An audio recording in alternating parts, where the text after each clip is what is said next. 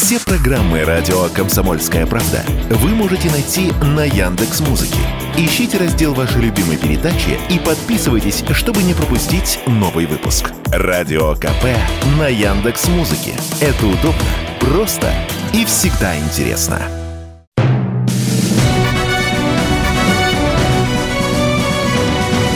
Клуб знаменитых путешественников. Совместный проект Русского географического общества и радио «Комсомольская правда».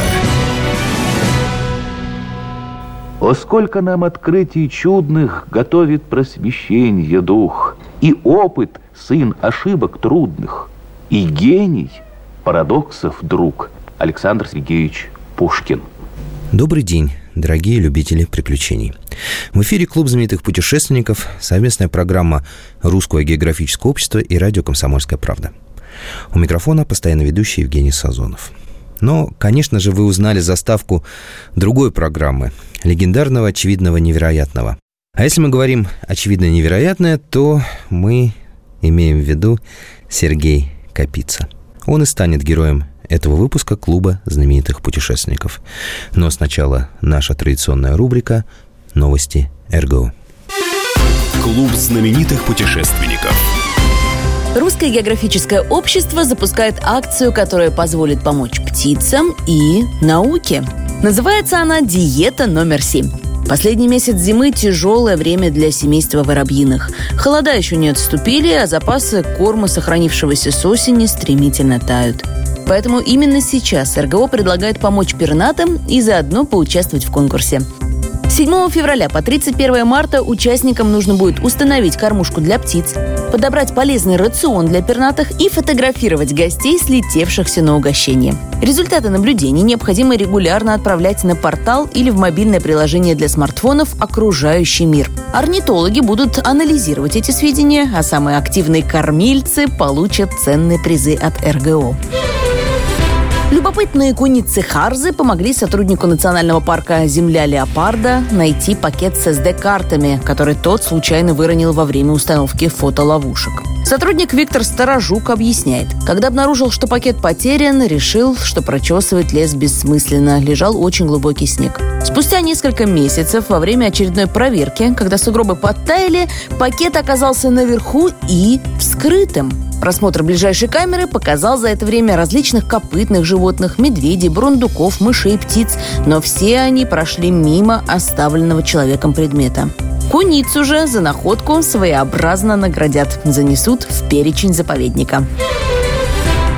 Стартовал конкурс «Напиши свой вопрос для географического диктанта-2023». Присоединиться к формированию пула заданий для одной из самых масштабных акций РГО может любой желающий, вне зависимости от возраста, места жительства и гражданства. Диктант в этом году пройдет уже в девятый раз. На конкурс принимаются вопросы исключительно закрытого типа с вариантами ответов. Подробнее о том, как грамотно составить вопрос, в положении конкурса на сайте rgo.ru. Клуб знаменитых путешественников. Добрый день. Я ведь обращаюсь к каждому из вас в отдельности, как отдельному человеку, как личности. Именно об этом мне хотелось бы сегодня говорить и с этого начать разговор. Итак, 14 февраля исполнилось 95 лет со дня рождения замечательного ученого, просветителя и телеведущего Сергея Петровича Капицы. Он входит в триумвират великих ведущих советского телевидения, которые были неотделимы от своих программ. Кроме очевидного невероятного, это клуб путешественников Юрия Сенкевича и в мире животных Николая Дроздова. Сергей Петрович Капица. Настоящий советский джентльмен. 14 февраля 1928 года он появился на свет в Кембридже где работал его отец, гениальный физик и будущий Нобелевский лауреат Петр Леонидович Капица. Доктор физико-математических наук, профессор, подтянутый, аккуратный, безошибочный, в идеально сидящем костюме, всегда при галстуке. Таким его запомнила и полюбила многомиллионная армия советских телезрителей. Но мало кто знает, что был и другой Сергей Капица. Настоящий герой для нашей программы «Клуб знаменитых путешественников». Один из первых советских аквалангистов, спелеолог, горнолыжник, спортсмен, экстремал. Да. Даже снимали под водой документальное кино. Почему вы оставили эти опыты? Вообще, по-моему, для молодого человека спорт всегда являлся каким-то интересным занятием. Я с детства играл в теннис. В Англии у отца был теннисный корт на своем участке. И потом вот у нас и на даче сейчас есть корт. А на лыжах я много катался и в горах. Получилось так, что я со своими друзьями увлекся тогда подводным спортом. Вернее, подводными исследованиями аквалангами. Мы существу с ними первые сделали акваланги в нашей стране. В первую очередь, мы обязаны дружбе с Мигдалом, очень интересным физиком, ведущим теоретиком нашей страны, связанным с Институтом атомной энергии. Нас как-то это очень заразило. Тогда появились фильмы Кусто. Мы увидели возможности этой техники. Быстро ее воспроизвели. Сначала мы плавали с масками, а потом уже через год, через два овладели аквалангами – плавали сначала в Черном море, а потом три сезона провели на Дальнем Востоке. Это было невероятно интересно. И там мы сняли действительно первые два подводных фильма. Над нами Японское море и у скал Монерона. С последним фильмом я ездил на фестиваль спортивных фильмов в Канны, и там познакомился с Кусто. Потом он был в Москве нашим гостем, и как-то я считал себя принадлежащим вот тому, кто начинал тогда подводные исследования. Сейчас надо мыть много денег и свободное время, можно отправляться куда угодно. Но нам удавалось как-то делать это в тех условиях. Потом, находясь за границей, я плавал и на Барьерном рифе, и в Карибском море, но это уже другая история. А сейчас уже просто надо оставлять по возрасту такие занятия. Увлечение аквалангами началось в середине 1950-х годов на Черном море, в Коктебеле, куда Капица ездил с женой. Там всегда собиралось хорошее общество. Например, атомщики Аркадий Бенедиктович Мигдал и Бруно Максимович Пантекорво. Пантекорво привез из Италии оборудование для плавания в масках, и хотя оно было довольно примитивным, молодые люди начали нырять. Это их очень увлекло. После возвращения в Москву Капица, Мигдал и их коллега Ольга Северцева стали тренироваться в бассейне с масками. Но тут вышел фильм «Кусто в мире безмолвия», и им безумно захотелось плавать с аквалангом. Однако, где его взять? Тут появилась информация, что настоящий итальянский акваланг есть на киностудии в Москве. Его нашли, тщательно обмерили и по просьбе Мигдала в лаборатории Института атомной энергии сделали два таких же аппарата – на автомобиль «Победа» Мигдала приспособили компрессор, чтобы заполнять баллон сжатым воздухом. И с таким оборудованием, самодельными аквалангами и со своим сжатым воздухом отправились в Крым. Однажды туда приехал Игорь Евгеньевич Там, великий физик и тоже спортсмен-экстремал. Его главным увлечением после науки был альпинизм, которым он занимался с 1926 года и вплоть до 70-летнего возраста. Академик попросил разрешение нырнуть с аквалангом. Молодые ученые не были счастливы этой просьбе, а, сильно беспокоились, потому что, ну, все-таки там был существенно старше их, хотя и очень спортивным человеком. В общем, рискнули.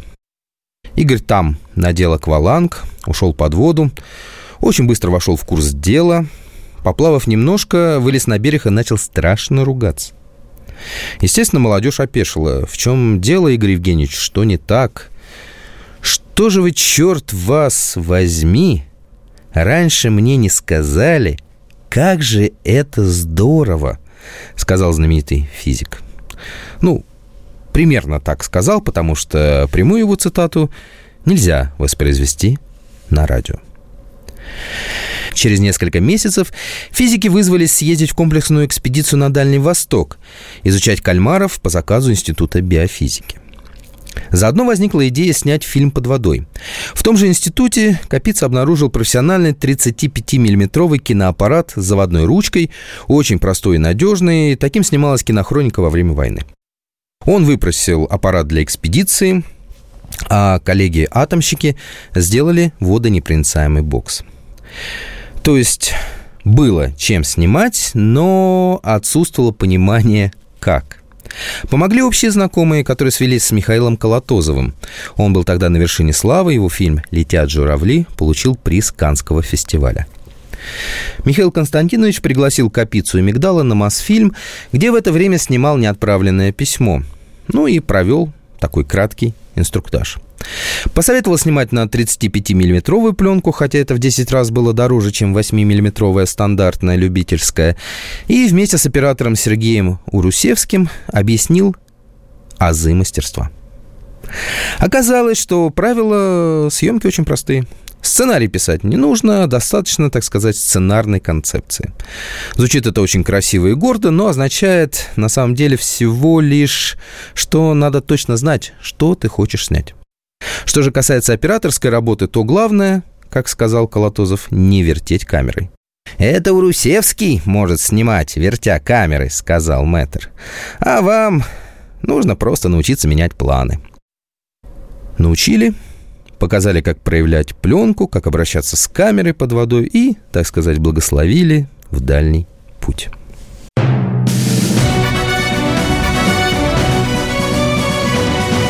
Клуб знаменитых путешественников. Совместный проект Русского географического общества и радио «Комсомольская правда». В эфире «Клуб знаменитых путешественников», совместная программа Русского географического общества и радио «Комсомольская правда».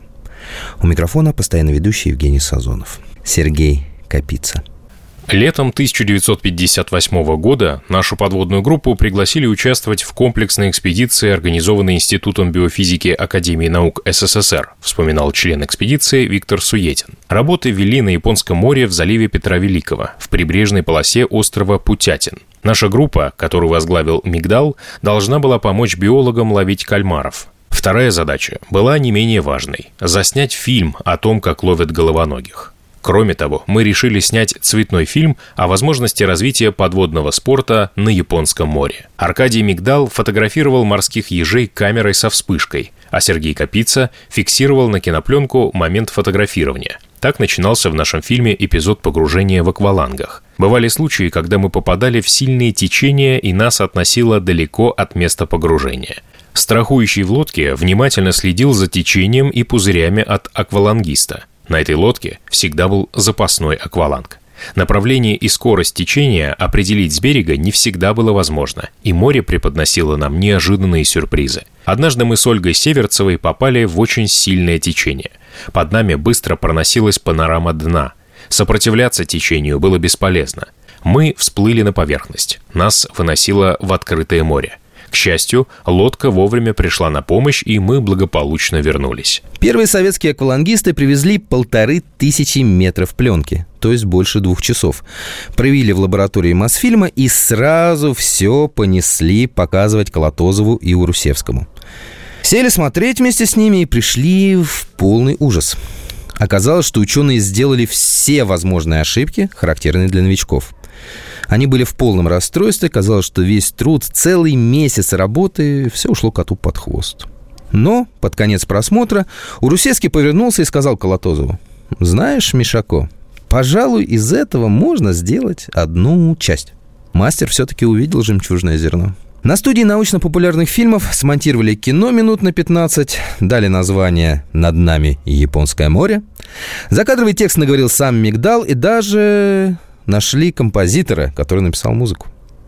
Фильм отпечатали тиражом в тысячу экземпляров, он вышел на экраны, его показывали перед большими художественными фильмами, и это принесло Капице известность и теплую дружбу с военными моряками. Когда Капица с коллегами вновь отправился снимать подводное кино, к ним уже был прикомандирован военный катер. На этот раз поехали на остров Манерон. Он находился в проливе Лаперуза, который отделяет Сахалин от материка – Группа обзавелась второй камерой, уже электрической, с хорошей оптикой, ну и которой было уже приятно работать. В итоге был сделан фильм «У скал Манерона». В нем было гораздо больше подводных съемок, чем в первом, и в 1965 году именно с этим фильмом Капица поехал на фестиваль спортивного кино во Францию. Подводных фильмов было еще немного, и русские на общем фоне смотрелись вполне прилично. Но Вне конкуренции, конечно, был Жак Ив Кусто, который и забрал все главные призы. Но сейчас я понимаю, что некоторые наши кадры были ничуть не хуже, вспоминал Сергей Капица. Например, был замечательный эпизод, который снимал Суетин «Полет осьминога». Расправив тело и вытянув назад свои восемь ног, осьминог несется под водой, как сверхъестественный корабль. А потом приземляется и расправляет щупальца. В Канах Капица познакомился с Кусто, и потом, когда тот бывал в Москве, э, принимал у себя на даче. Кусто мечтал сделать фильм о Черном море, поэтому очень хотел проводить съемки в Советском Союзе. Ученые пытались поддержать его в этом начинании, но безуспешно. Снимать на Черном море французу так и не разрешили. Увлечение Капицы аквалангом продолжалось еще много лет. Он нырял в самых разных точках земного шара и несколько раз оказывался в довольно опасных ситуациях. Барьерный риф – это потрясающее геологическое образование длиной 2000 метров. Оно тянется вдоль северо-восточного побережья Австралии от южного тропика до экватора, вспоминал Сергей Капица в мемуарах «Мои воспоминания». Это самое крупное образование такого рода на Земле и рай для подводного пловца. Мы много ныряли с аквалангами, и я уже себя чувствовал под водой очень свободно. Как-то раз я погнался за гигантской черепахой и незаметно для себя опустился на глубину около 30 метров и обнаружил, что у меня кончается воздух. В этом случае нужно переключать аппарат на резервный запас и подниматься наверх. Я стал переключать и каким-то неловким движением вообще отключил воздух. Нужно было срочно подниматься. Я знал, что когда нет воздуха, нельзя подниматься быстро. Давление воздуха на глубине 30 метров – 4 атмосферы. В два раза больше, чем в автомобильной камере. То есть воздуха достаточно, но чтобы не разорвать себе легкие, надо подниматься очень медленно. Хочется как можно быстрее, но надо сдерживаться. И это самое главное. Важно помнить, что воздуха достаточно. Поэтому надо задрать голову, медленно выпускать пузырьки и ни в коем случае не подниматься быстрее этих пузырьков. Со мной был один американец, и я показал ему, что у меня проблемы. Он мне предлагал дать свой загубник, но я отказался. Не надо торопиться. Это я соображал очень четко. Американец поднимался вместе со мной, но немного быстрее, чем надо, и порвал барабанные перепонки. Как ни парадоксально, с работающим аквалангом быстро подниматься еще труднее. А я ничего себе не порвал, только был абсолютно изможден и с трудом выбрался на поверхность. Лодка была довольно далеко. Когда она подплыла, я еле-еле мог вылезти. Меня просто вытащили из воды. Но на следующий день я опять нырял. Были у Капицы более экстремальные увлечения. Например, исследование подземных пещер. В одной из них в окрестностях Сиднея он едва не погиб. Несколько молодых австралийцев предложили прогулку в пещерах под землей сказав, что входным билетом будет несколько бутылок вина. Сергей Петрович согласился, и рано утром команда стала углубляться в землю. Капица поздно осознал, что этот поход достаточно серьезный, а ребята оказались опытными спелеологами. Они бесконечно долго спускались и поднимались по веревочным лестницам, пока не дошли до расселены так называемой шкуродерки, по которой нужно было ползти на животе. Все мелкие спелеологи Пролезли благополучно, а Капица, как человек достаточно крупный, застрял. Ни вперед, ни назад. Он страшно испугался, и, как вспоминал позже, мне казалось, что горы сейчас сожмут челюсти и раздавят меня. В этих каменных объятиях молодой профессор промучился целых два часа. Все это время спутники безуспешно пытались его тащить то в одну сторону, то в другую. В конце концов спасли. Капица с ободранной кожей и синяками выбрался – Команда провела под землей в общей сложности 15 часов и только к ночи попала на свежий воздух.